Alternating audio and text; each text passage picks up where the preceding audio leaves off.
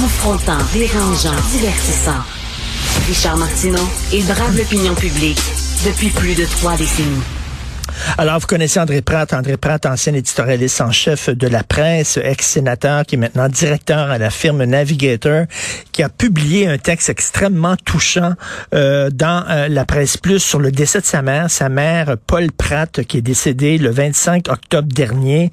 Et euh, Monsieur Pratt condamne en fait notre système de santé en disant que notre système manque terriblement de compassion et de bienveillance envers les vieillards mourants.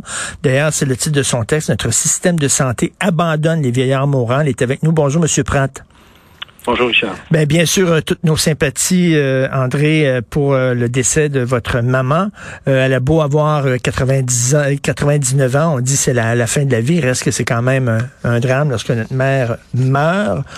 depuis quelques années, depuis deux ans, on, nous dit qu'il faut euh, manifester notre soutien envers les anges gardiens, notre reconnaissance et tout ça. Dans votre texte, qui est quand même assez dur, vous dites que quand même nos anges gardiens, bien que vous compreniez leur situation, ils, ils courent à gauche et à droite, mais qu'ils manquent terriblement de compassion et de bienveillance.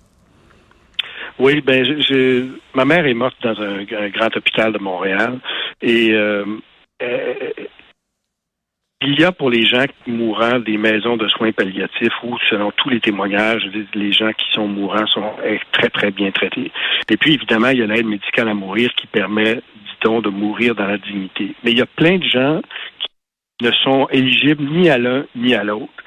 Et eux meurent à l'hôpital.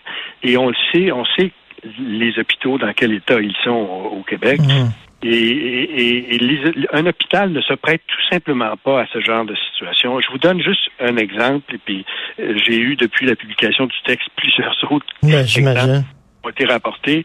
Euh, par exemple, ma mère est décédée à côté, elle était dans une chambre double, il y avait un autre patient à côté, à côté d'un patient qui souffrait d'un problème grave de diarrhée.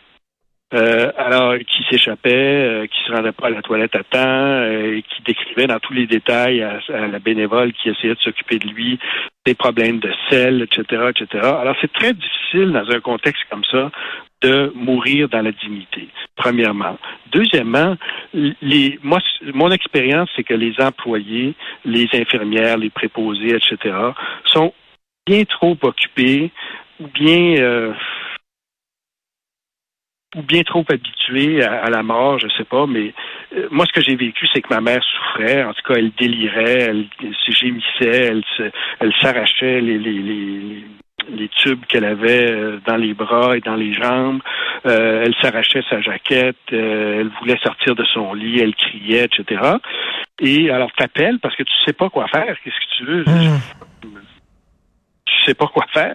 Alors, tu appelles à l'aide, tu pèses sur le bouton, et là, tu attends 15 minutes. Et puis, à 15 minutes de délire après, là, il y a un préposé ou une préposée qui arrive qui sait pas plus quoi faire que vous parce qu'elle n'est pas formée pour ça. Donc, elle va chercher une infirmière qui arrive, elle aussi, 15 minutes ou 20 minutes plus tard euh, et qui, euh, entre guillemets, règle le problème, soit en donnant une piqûre soit en... Et généralement, je dirais dans 75% des cas, avec très peu d'humanité et de compassion. Euh, alors, je sais qu'elles sont des situations difficiles, alors je ne veux pas les blâmer. Il y a une journée, par exemple, un dimanche, où il y avait seulement une infirmière pour tout un étage dans cet hôpital. Euh, alors, je comprends, là, mais Écoutez, les gens aussi passent énormément de temps devant l'écran de leur ordinateur. Hein? Une chance de visiter des hôpitaux. Euh, on a l'impression que, puis moi j'ai visité les hôpitaux assez souvent parce que ma mère est âgée, donc elle est les, les, infirmières, les médecins me semblent passer beaucoup plus de temps à remplir des dossiers qu'à soigner les patients. Et c'est probablement le système qui exige ça d'eux parce qu'on demande des statistiques, des données, etc. Euh, et là encore, ça facilite pas l'humanité. Et, alors c'est ça. Peut-être que c'est moi qui, parce que je suis évidemment je suis pas habitué à voir des gens mourir, puis c'était ma mère. Alors mmh. j'aurais aimé qu'elle ait, qu'elle ait des soins exclusifs. Euh, mais les, les appels et puis les courriels que j'ai depuis que j'ai écrit ce texte-là m'indiquent que c'est pas un cas exceptionnel. Et là, vous dites que nous tous collectivement, on doit avoir honte. Hein. C'est pas seulement, vous pointez pas seulement du doigt les travailleurs de la santé, c'est que c'est un échec collectif.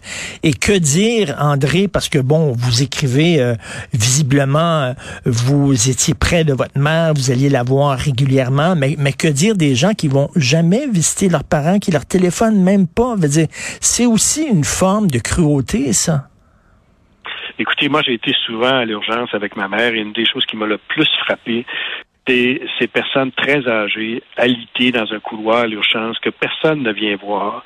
Et quand les infirmières ou les préposés ou le médecin leur demandent avez-vous un avez-vous quelqu'un que vous pouvez appeler pour vous aider ou tout ça, les gens disent ah ben il y a peut-être ma fille, mais je la vois pas souvent ou elle vient pas me voir. Alors les gens sont complètement abandonnés dans le système, puis on sait comment. Juste un hôpital, c'est compliqué, là, comprendre comment ça marche. Qui vient vous voir? Qui vient Qui est au bar? C'est un préposé C'est un médecin C'est une infirmière Alors les, les, pauvres vieux sont complètement perdus là-dedans. Puis je, je, je, reviens dans le texte, puis je suis désolé de revenir avec ça. Je sais que les gens aiment pas ça, mais sur le bilan épouvantable des CHSLD au début de la mmh. crise de la COVID, je veux dire, on semble l'avoir oublié.